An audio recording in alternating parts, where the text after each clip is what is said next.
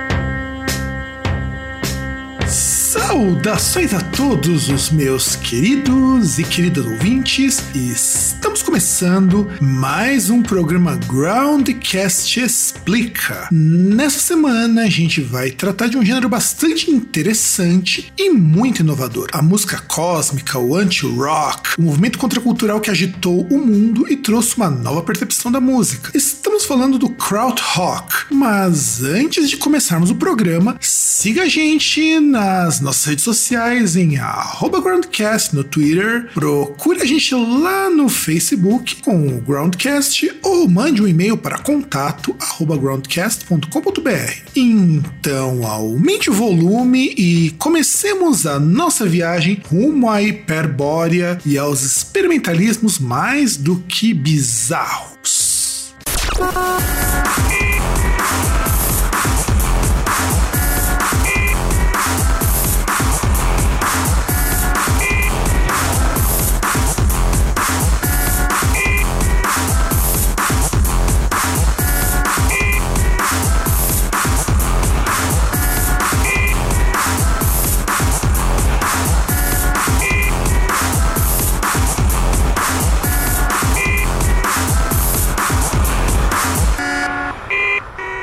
Para a gente começar a falar do krautrock, é preciso voltarmos para a Alemanha e lembrar que ali foi o palco para muita coisa ruim dentro do chamado regime nazista. Com a derrota em 1945, o país se encontrava devastado e muita gente estava tentando reconstruir a sua vida. Nesse tempo floresceu um gênero de música muito popular chamado Schlager. Schlager, espero ter pronunciado corretamente, é um gênero de música popular que surge lá pelos idos de 1950 em contraposição ao rock americano que invadia as rádios da Europa. Ele é marcado por ser extremamente simples, com baladas extremamente sentimentais. Como é dito nesse excelente documentário da BBC Krautrock The Rebirth of Germany, Slager é qualquer gênero extremamente popularesco com apelo a letras sentimentais sem nenhuma preocupação social. Na prática, é comparável com o que a gente tinha aqui com a Jovem Guarda. São músicas despolitizadas, preparadas para um ambiente que beira a decadência dos valores que se foram com o fim da guerra. Era a forma de se opor à rebeldia e ao americanismo impostos pelo rock. Parece muito com o chanson francês. Para vocês terem uma ideia melhor, vou tocar uma música dessa época da cantora Caterina Valente chamada Malaguena.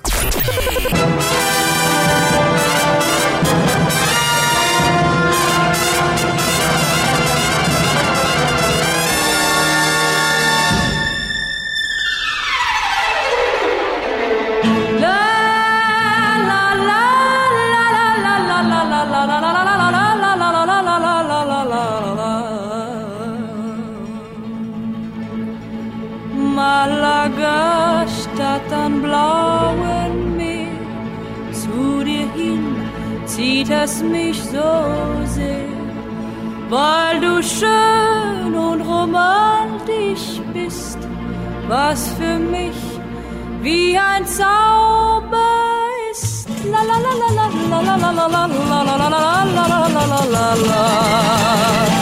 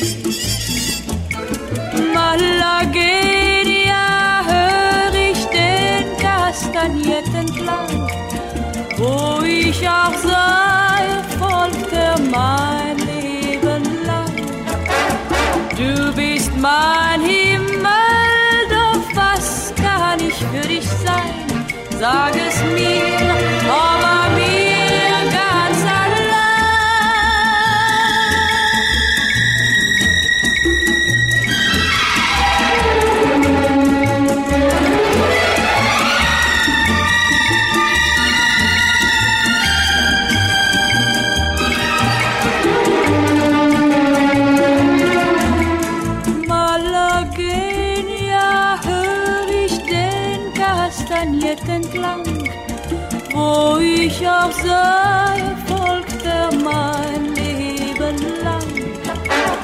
Du bist meine Himmel, doch was kann ich für dich sein? Sag es mir, aber mir ganz allein.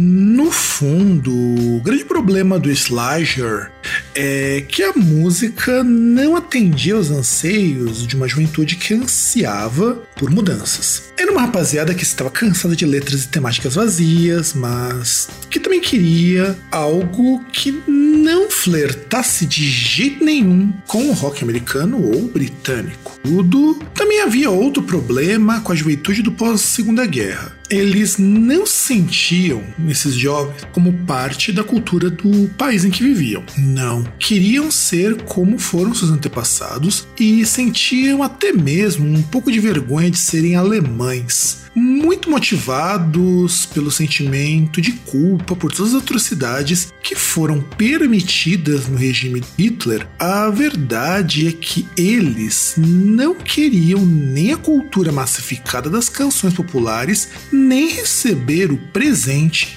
entre aspas, dos americanos. Essa juventude começou a ouvir bandas experimentais como Velvet Underground e Hapshash and the Colored Coat. Aqueles sons psicodélicos eram diferentes do rock and roll, tinham uma identidade que transgredia todas as tradições. Era algo que podia ser tentado e devia ser utilizado como influência para algo maior. Estava nascendo o que mais tarde viria a ser chamado de krautrock. Contudo, a gente precisa voltar um pouco antes da uh, de, poder, de podermos começar a falar sobre o krautrock. Havia um músico, Karl-Heinz Stockhausen, cuja formação se deu pelo meio clássico e mais tarde incorporou elementos experimentais e eletrônicos em suas peças, fazendo parte de um time de compositores como o francês Pierre Boulez, o John Cage, entre outros. Foi muito influenciado pela musique concrète francesa e por experimentar com objetos e até veículos. Ele passou a ser uma grande influência na Alemanha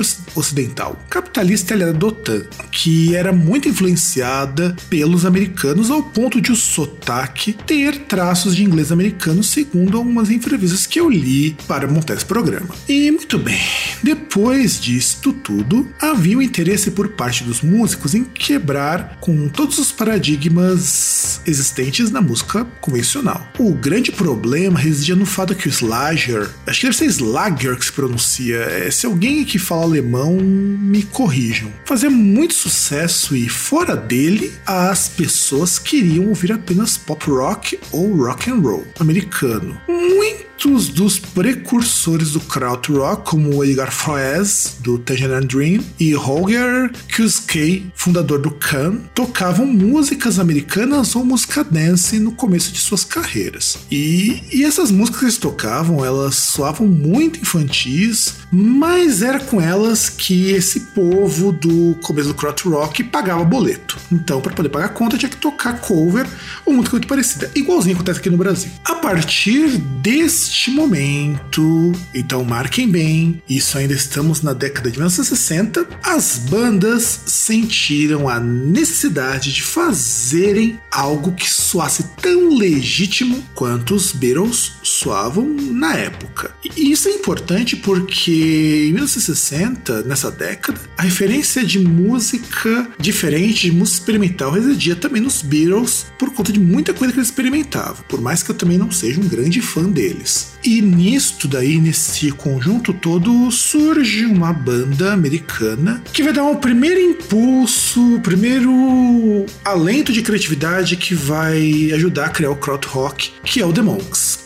O grupo era formado por músicos que foram prestar serviço militar numa base americana na Alemanha, lá na Alemanha Ocidental. Era um grupo de garagem que, como muitas bandas na época, queriam experimentar com timbres, instrumentos, ritmos, ao ponto de misturarem marcha militar com polka, por exemplo, para vocês terem uma ideia de como que eles queriam testar, ver o que dá para fazer. Como não era uma banda que tinha compromisso comercial e eles não estavam no território deles, dá para fazer de boa. E este grupo tem apenas um único disco de estúdio, o Black Monk Time, que é tão bom, gente, mas tão bom mesmo que eu preciso parar agora esse programa para vocês escutarem uma faixa. É, deixa eu escolher aqui uma, deixa eu ver uma que é legal para vocês, que não seja uma faixa muito longa. Vai de Complication, que é bem curtinha, só para você, querido ouvinte, sentir como era diferente o som do grupo.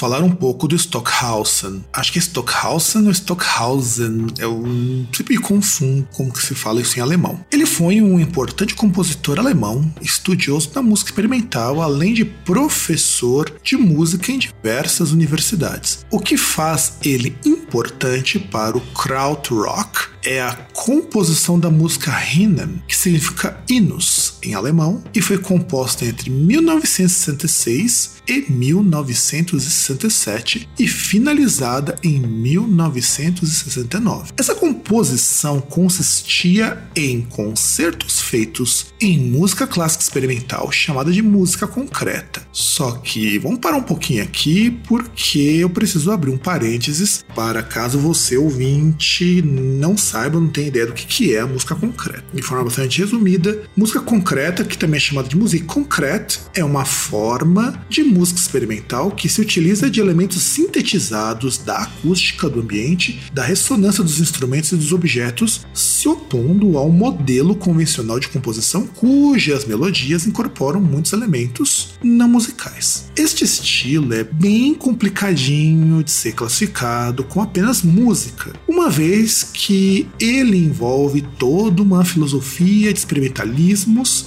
e de rupturas de padrões que se encaixariam, talvez, veja que eu tô falando isso com bastante ressalva, numa concepção pós-moderna de música. Opõe-se à música eletrônica pura que é feita apenas pela manipulação de sons por meio de sintetizadores, por conter estudos como da física e a incorporação de muitos elementos vindos do próprio suporte tecnológico. Ou seja, a música eletrônica pura é apenas música feita por meio não. Eu não gosto muito de falar esse termo porque ele é errado, mas na falta de um termo melhor, não analógico. Então você faz por meio de síntese e aí tem uma caralhada de formas que você pode fazer isso. Pode fazer por síntese, pode fazer por adição, por subtração, por frequência modulada, por granulação, por oscilação. É, é uma gama muito grande. O que a Music Concrete faz é pegar essa forma, essa coisa que está disponível e trabalhar em cima do suporte, trabalhar em cima do ambiente, trabalhar em cima dos estudos da eletroacústica. Então é um ramo bem mais voltado, uma música talvez mais acadêmica. É uma música eletrônica bem acadêmica, só que ela não é só eletrônica. Ela é uma música que se utiliza de tecnologia. Ela só existe porque existe um aporte tecnológico, um aporte de tecnologia. Feita esta observação toda, Stockhausen compôs seus hinos baseados em hinos já existentes, como a Internacional lá dos comunistas, o hino nacional alemão, o hino nacional americano, entre vários outros. Este trabalho acabou irritando muita gente. Irritou gente da esquerda alemã, que acusava o compositor de se utilizar em demasia do que seriam as bases do orgulho alemão da terra. Isso é considerado uma coisa que não é muito legal porque ela se opõe ao caráter internacionalista da esquerda, sobretudo da esquerda comunista ou da esquerda socialista baseada no comunismo marxista. Do outro lado, ou na outra mão, que só faz sentido em inglês, mas tudo bem, temos a direita alemã que também resolveu chiar porque o Stockhausen fazia piadas com o orgulho nacionalista alemão. Uma vez que a direita alemã, eu não sei, acredito que até hoje ela seja assim, mas lá era um pouquinho mais, é muito ligada aos valores do conservadorismo e do tradicionalismo. E isto irritava eles, porque de repente tem lá o hino da, o hino da Alemanha, inclusive o Stockhausen fez o hino da Alemanha ter a menor duração possível, justamente para mostrar a não importância do nacionalismo alemão. Ou seja, o compositor conseguiu pegar os dois extremos do espectro político alemão e fazer com que eles o detestassem. E o público em geral também não curtiu muito, porque o público não entendeu o que ele queria fazer com os hymnens, porque era algo assim muito voltado à música concreta. É um álbum maravilhoso, inclusive vou deixar ele linkado aqui, mas não é fácil de escutar para quem não está acostumado. Escute por tua conta e risco, eu não vou colocar aqui no programa justamente justamente por conta disso. Talvez vocês quiserem um programa de música concreta, eu até explique sobre música concreta. E tudo isso aconteceu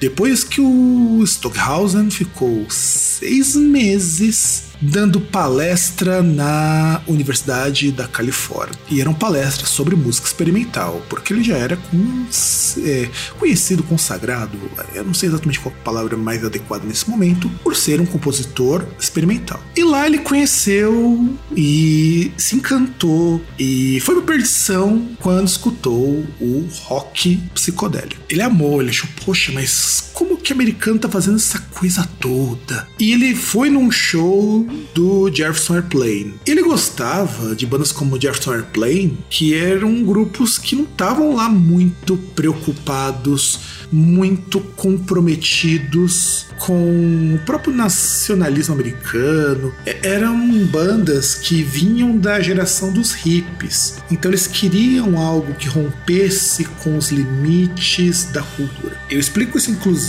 no podcast junto com o César sobre contracultura, que eu vou deixar linkado aqui e eu recomendo que vocês escutem se vocês não tiverem escutado, ou escutem de novo se vocês esqueceram alguma coisa, porque é importante para entender isso. Inclusive, muita coisa de contracultura ali ficou de fora. E nisso, nesse descompromisso das bandas de rock psicodélico, eles pegavam símbolos nacionais e tornavam eles bastante bizarros, bastante banais sabe, não eram importantes. E isso vai de encontro muito com o que tinha, por exemplo, na música country da época. Country do de, dos anos 1950, 1960, eles eram voltados para um resgate de um nacionalismo e rock psicodélico era um tremendo de um foda-se por isso. E nisso só nisto, nisso, é, hum, relevem que eu tô um pouco bêbado. A música Hidden representou um ato de transgressão contra esse conservadorismo todo. De uma sociedade que era polarizada pela esquerda e pela direita, e é normal que acontecesse isso, porque foi a direita ultranacionalista que levou o país à miséria, só que a esquerda comunista ou socialista baseado no socialismo russo era anticapitalista, então o país vivia num conflito muito grande. Na coisa tinha a Alemanha Oriental um jeito, a Alemanha Ocidental de outro, a Alemanha Ocidental recebendo influências e tudo mais. E fazendo esse cenário, fazendo com que os músicos mais novos e também coletivos que iam surgindo nessa época começassem a se interessar com esse rompimento de tradições. Só que agora a gente precisa falar de um desses coletivos, que é o Amundu, para entendermos como que o Krautrock surgiu. Então vamos primeiro, para a gente poder dar uma aquecidinha aqui, ouvir a música do Amandu Zai, Archangel Thunderbird.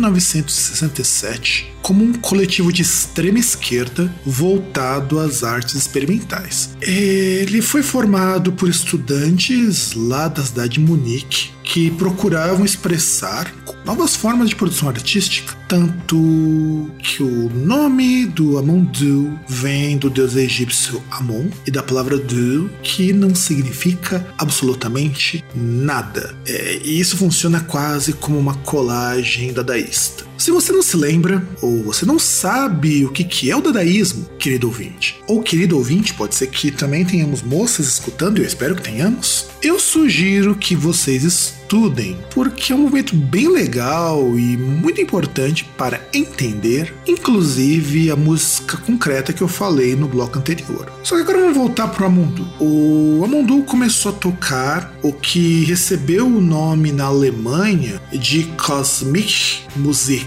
ou música cósmica, uma forma de música com forte influência da música psicodélica norte-americana. E eles estavam estão lançando suas ideias e tudo mais, e de repente o grupo se divide em dois sendo que o segundo Amundu, o Amunduzai, que nós tocamos no bloco anterior, radicado na Inglaterra, fez muito mais sucesso, porque na hora que foram dividir os membros desse coletivão chamado Amundu, os que eram músicos ou os que tocavam melhor ficaram no Amunduzai, e foram eles o Dieter Serfa, Peter Leopold, Chat, Renat Knaup, John Weiserlier, acho que é Weisenir, acho que coisa assim, não sei exatamente como pronunciar isso, Chris Carrer, Falk Hogner e Dave Anderson. Era muita gente, vocês podem perceber que esse coletivo tinha muita gente, e essa formação mesmo que eu acabei de falar para vocês, ela foi se modificando ao longo do tempo, porque a natureza de coletivo continuou aqui no Amundu Zai, sendo que entrava e saía gente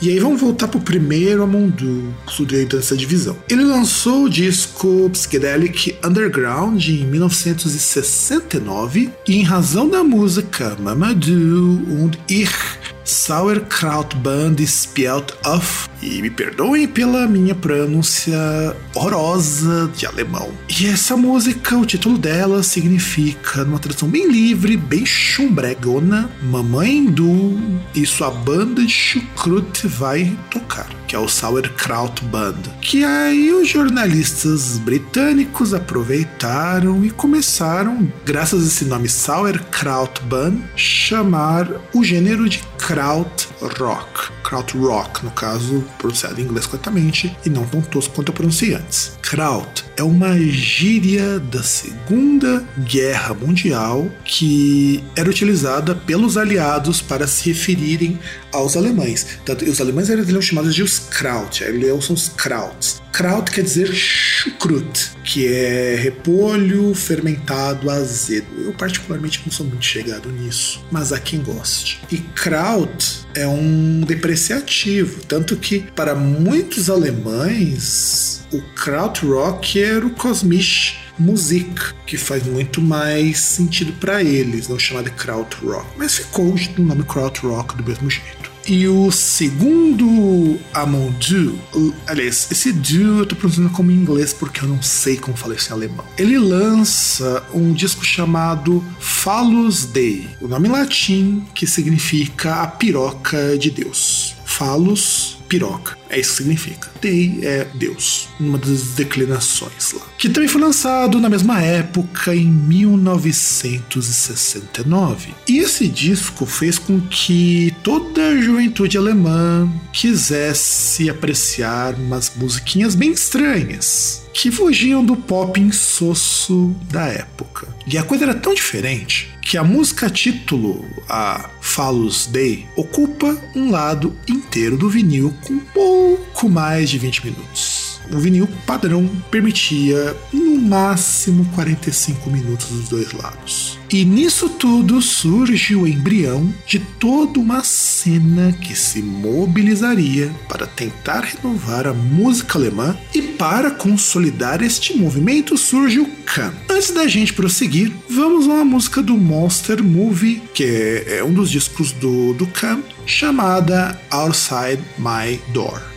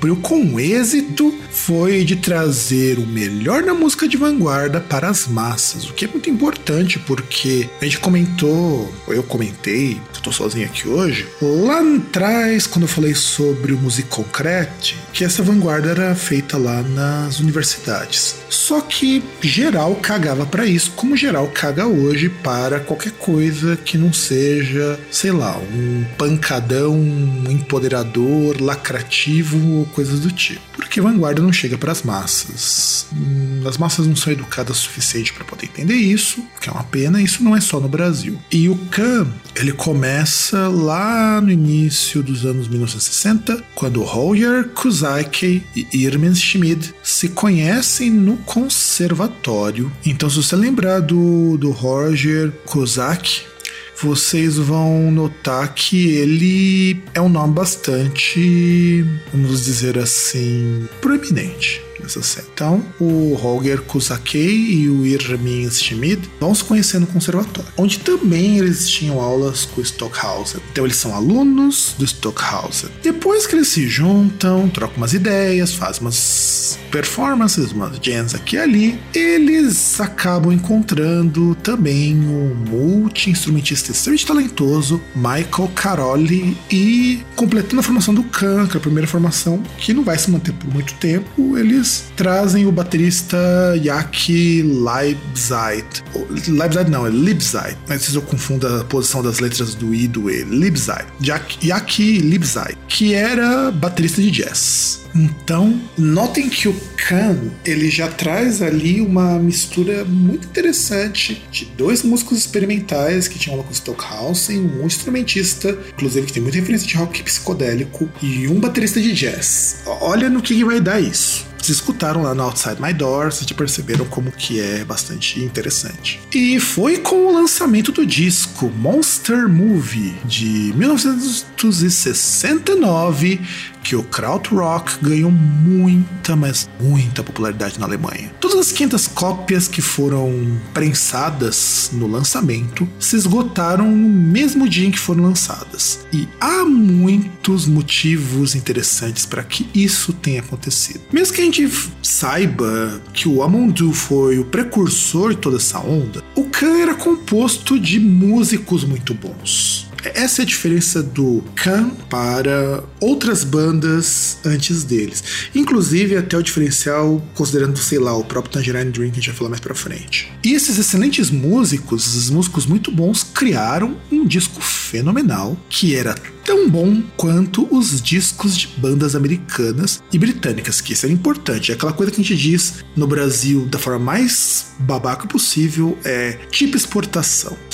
Só que eles tinham essa qualidade, eles tinham essa essência dos grupos americanos, mas não soavam como eles. Não pareciam como eles. Soavam como discos de rock alemão, que é importantíssimo, vocês perceberam isso no Outside My Door. E aí, já que nós falamos do Khan, não podemos jamais deixar de falar deles, porque a melhor banda, a maior banda, a mais representativa, a mais fenomenal banda de krautrock surgiu e cresceu e se transformou em algo maior que o próprio movimento, que é o Tangerine Dream. E o Tangerine Dream pegou o krautrock e jogou num nível de qualidade ferrado, fudidaço. Não tinha uma banda com qualidade igual Tangerine Dream. E tudo isso que a gente faz a volta pro krautrock, que a gente tem gente que está redescobrindo o krautrock ou fazendo música com influência do krautrock, a gente deve tudo isso ao senhor Edgar Froese. O Edgar Froese se juntou com o pessoal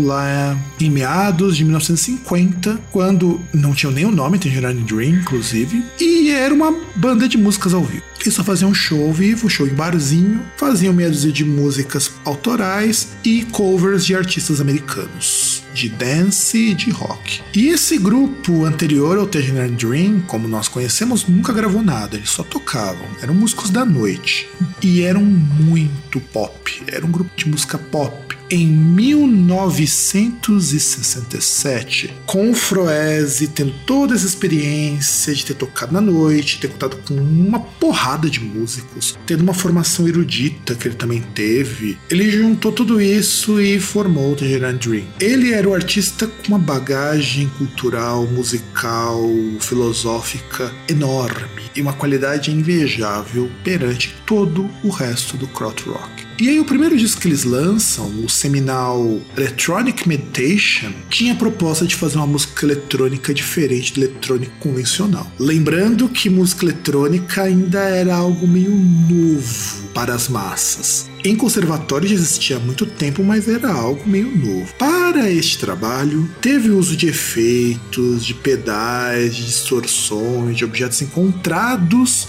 como por exemplo uma garrafa quebrada, que se tornou um instrumento. É naquela maneira bem interessante do Music Concrete de utilizar coisas como música. Utilizaram também muitos sintetizadores diferentes e a composição deles não é uma composição padrão, é muito diferente, muito, muito diferente do que se fazia até então, até mesmo nas outras bandas. Este é o que a gente pode chamar de uma verdadeira música cósmica. E a ideia que o Froese teve para conceber o Electronic Meditation é a versão dele que ele teve lá num sonho muito louco de pegar o Saucer for Secrets do Pink Floyd, que é um disco bem psicodélico. Só que tirando os instrumentistas e tocando tudo aquilo ali por espaços interdimensionais. Essa era a ideia dele. Isso foi o que possibilitou o, lança, o lançamento, não o surgimento. Agora que nós tínhamos o Tangerine Dream e outras bandas, fazia um sucesso de Or, que significa ouvido, acho que é ouvido ou orelha em alemão, lembro agora. E essa gravadora lançou muita gente estranha, muita gente experimental, como a em, o Embryo, ou a Embryo, Ash Hatton Pell, que é de um dos caras do Here Dream. O próprio Amondu lançou discos pela Or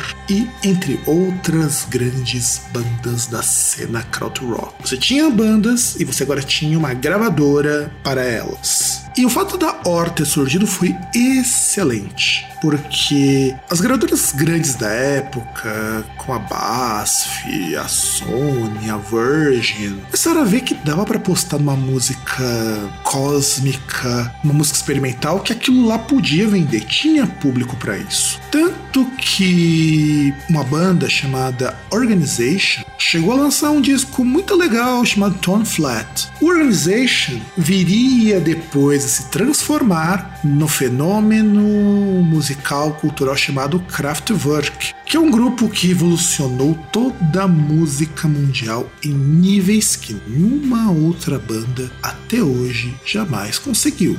E chupa essa, Beatles! Chupa essa que não foram vocês os maiores músicos do século XX. Vamos tocar um pouco de música para vocês se ambientarem, para falarmos de mais detalhes. Nós temos ainda mais alguns detalhes sobre Tangerine Dream no próximo bloco. Então, deixa eu ver aqui.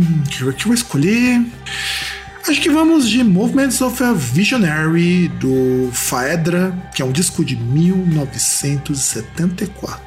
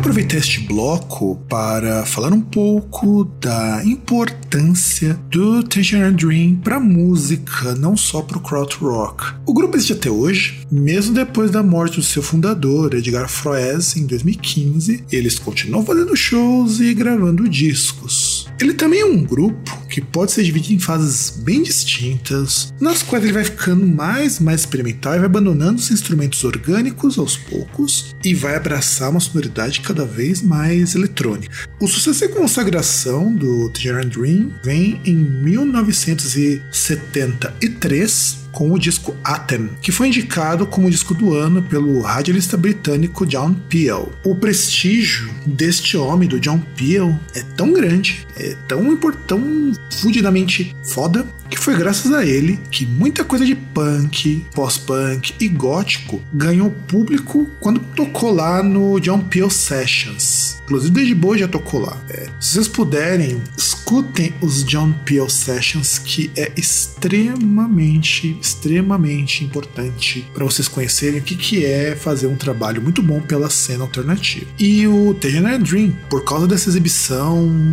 desse momento com o John Peel, foi chamado pela Virgin e ganharam um contrato com eles e gravaram o Fedra, que começou já a entrar numa fase mais ambiente do que os discos anteriores e soava muito como uma trilha de um filme. Inclusive, num dos livros que vai estar indicado aqui sobre krautrock, é dito que esse momento em que o Tangerine Dream começou a ir para esse lado, eles também começaram a trabalhar de forma mais comercial. E essa coisa de fazer música mais ambiente, mais cinematográfica também ajudou eles a empobrecerem um o som, segundo algumas críticas. E o mais curioso do Fedra é que ele fez muito sucesso em 73. Aliás, 73 não, né? O Faedra ele é bem posterior a isso. Deixa eu olhar porque aqui na pauta eu não coloquei a data do Faedra e eu acho que é importante a gente contextualizar isso. O Faedra é de 74, um ano depois do Atem. Eu tinha colocado a data aqui, foi erro meu. E o que é interessante ele ter feito sucesso, o Faedra, é que ele nunca, como eu disse antes, tocou em rádio. Em 74, você fazer sucesso em tocar em rádio é um feito impressionantíssimo. Tanto que ele chegou a estar no top 15 dos álbuns lá da Inglaterra, sem nunca ter tocado em rádio. E, e nunca tocou em rádio porque as músicas são muito longas. Só a faixa título Fedra tem 17 minutos e meio. E ainda tem versões posteriores lançadas com músicas com marcações um pouco diferentes, versões um pouco maiores, um pouquinho menores. Tanto que o single de Faedra tem dois minutos, só que são só trechos, que é o trecho de Mysterious Semblance a The Strand of Nightmares, de 9 minutos 55 para 4 e 30, e Faedra dos seus 17 e 39 para 2 e 2. E isso é interessante porque mostra como que o Tangerine Dream conseguiu provar para o mundo que é possível fazer uma música de extrema qualidade sem se render ao mainstream. Aí vamos pular um pouquinho para. Opa, acabei batendo aqui no meu teclado, foi mal. Vamos voltar aqui agora, vamos prosseguir, aliás, para a década de 1980,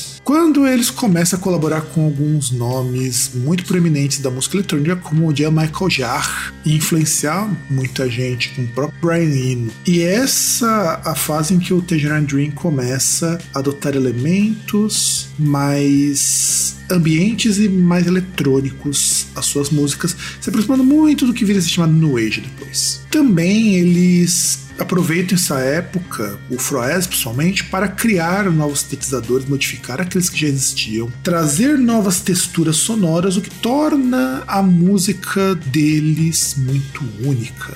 Olha que coisa legal. E, e esse é um momento que culmina com uma coisa que aparece lá no Krautrock, no documentário do BBC, é que na década de 70 começaram a vender os discos do Tangerine Dream, do Can e de outros grupos lá da Alemanha nessa versão de rock progressivo. Só que eles não queriam soar como rock progressivo, embora possam ser colocados como tal se vocês desejarem assim. Então, por causa disso, eles começaram a fazer muito sucesso. A bem da verdade é essa. E por conta disso, o Tangerine Dream também fez trilha de filme e de série e para jogo também. E eu vou destacar aqui alguns trabalhos que eles fizeram. O filme Negócio a Pescado, de 1983, o Te Pego Lá Fora, de 1987, algumas séries como Man Vice, em 1988, o Vampire Diaries, em 2013, e até músicas das duas temporadas do Stranger Things, porque precisava daquele clima oitentista e tudo mais, e não é só coisa do Survive, que tem lá, tem muita trilha antiga, incluindo Tangerine Dream, que era um sucesso estrondoso nos anos 1980. Como eu falei também, ele consta na trilha de um jogo, no GTA V, ou Grand Theft Auto 5. Isso quer dizer que eles são pouca bosta não, gente. O Tangerine Dream é um grupo foda, é um grupo pica. E se vocês gostam muito de ambiente, de música eletrônica, se vocês gostam de um Brian Eno, por exemplo, ou de um Kygo, Kygo não, acho que Kygo que se pronuncia, devem muito ao Tangerine Dream. Eles ajudaram muito a evoluir a música eletrônica. E tem outra banda que a gente precisa conversar um pouquinho, que é o Noi. Só que antes disso, vamos tocar a música Zonder, Zonderrangebot, acho que é assim que se fala, Zonderrangebot, do Noi para vocês neste final de bloco.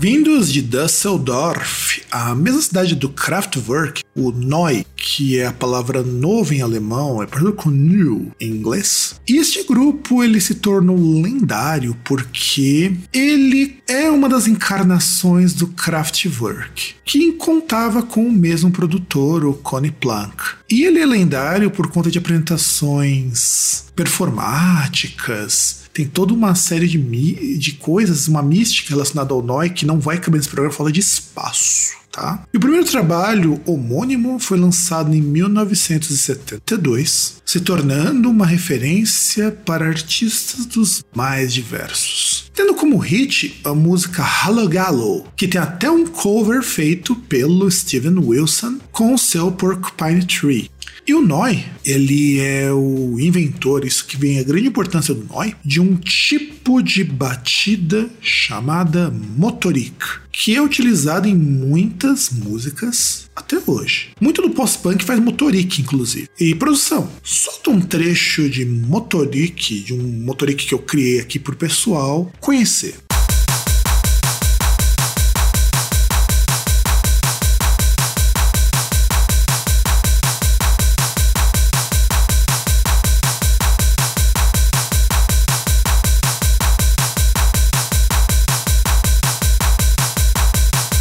Outros grupos importantes que não terão uma explicação completa por conta do tempo desse programa que já está muito longo, mas muito longo mesmo, contando com as músicas. Aqui na gravação, sem a edição, já está batendo uma hora de gravação, sem os áudios. Então a gente vai falar do, um pouquinho do Faust, que era um grupo bem performático e assim, bizarro. O som do Faust é bastante bizarro e é muito, muito único. O Agitation Free, cujo registro das músicas é composto de improvisações feitas durante os ensaios. Inclusive, o Agitation, Free, qual é o nome da banda? É uma banda que surge quando dois músicos do Tangerine Dream precisam se afastar da banda para seguir com o Agitation Free. Depois, quando a banda acaba, eles retornam. O Papa Vu, com uma sonoridade extremamente ambiente, com uso massivo de sintetizadores Moog, percussão étnica, rock psicodélico, entre outros. O Asherah Tempel, que é formado pelo Klaus Hughes, que era baterista do Tangerine Dream, cuja influência a gente pode notar em gêneros como o space rock e a música ambiente. E gente, tem muita banda legal, bacana pra gente falar. Talvez até um radiola se vocês quiserem. Vocês querem um radiola crowd rock ou de coisas que o crowd rock influenciou? Então peçam nos comentários que eu posso pensar no caso de vocês. E agora a gente chegou aqui num ponto, querido ou querido ouvinte, que você passou esse programa todo escutando este gordo falando um monte de churumelas e deve estar pensando assim: ah, tá, mas que caralhos define o crotch rock? Que até agora você não falou de nada disso. Vamos lá, vamos, vamos, vamos tentar agora juntar tudo isso daqui com todas as músicas que vocês já escutaram ou que você já escutou e vamos pensar no seguinte: ele é ao mesmo tempo o rock alemão, a música popular de vanguarda, a nova música eletrônica alemã e por que não a música experimental de um país que queria fazer uma arte desconectada da arte massificada dos Estados Unidos e da Inglaterra. Essa música, esses experimentalismos todos, tudo isso viria a influenciar muita coisa. Então, baseie-se nas músicas que vocês escutaram, lembrem-se que isso foi para Inglaterra, isso influenciou muito artista britânico, depois foi influenciar muito americano, muito tempo depois. Influenciar artistas japoneses, como essa de Mother Sample, que tocou recentemente aqui no Brasil. Infelizmente eu perdi o show deles. Perdi, perdi, fico muito puto, porque eu tenho certeza que eles não vão voltar mais para cá. E mesmo que o krautrock, o gênero, o movimento, o que quer que vocês queiram chamar, tenha durado do final dos anos de 1960 até o fim de 1970, o gênero influenciou muita coisa.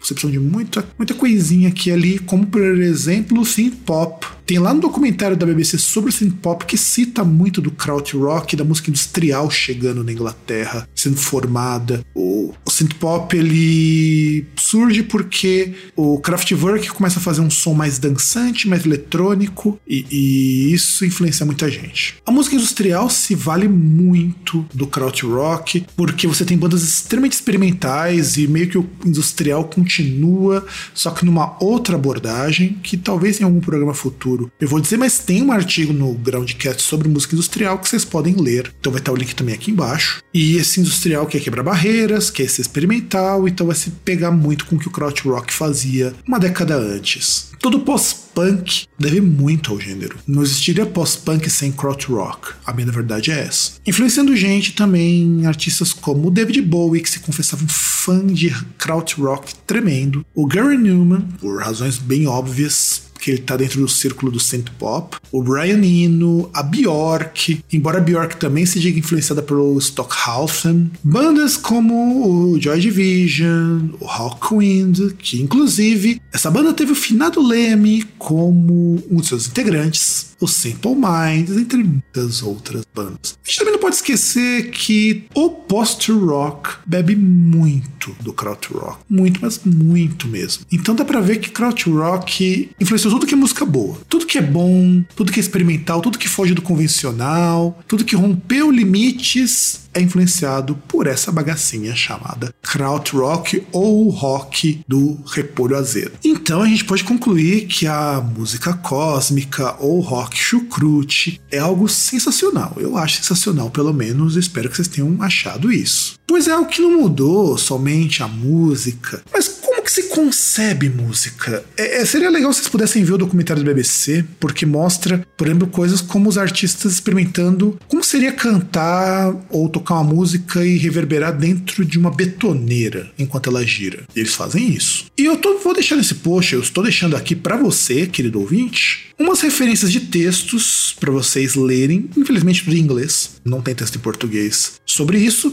Tem alemão, mas eu não manjo muito de alemão, então vão ser os inglês mesmo. E também uma seleção de alguns discos para vocês escutarem. Tem uma playlist do Instituto Goethe, que eu também vou deixar aqui, que é uma playlist muito boa de músicas de krautrock no Spotify. E aí vocês estão escutando aqui ao fundo, durante todo esse programa, o álbum Outside the Dream Syndicate, que é do grupo Faust, em parceria com o músico experimental americano Tony Conrad. E por favor, escutem, porque é um disco maravilhosamente bizarro, com mando figurino. E para encerrar, gostaria muito de pedir que vocês curtam as nossas redes sociais, como disse lá no começo do programa, no arroba Groundcast, no Twitter, ou procurem a gente no Facebook. É só digitar Groundcast lá na busca que não tem eu, só tem a gente. Caso queiram mandar algum e-mail sobre este ou outros programas, use o contato groundcast.com.br e, e também comente aqui embaixo.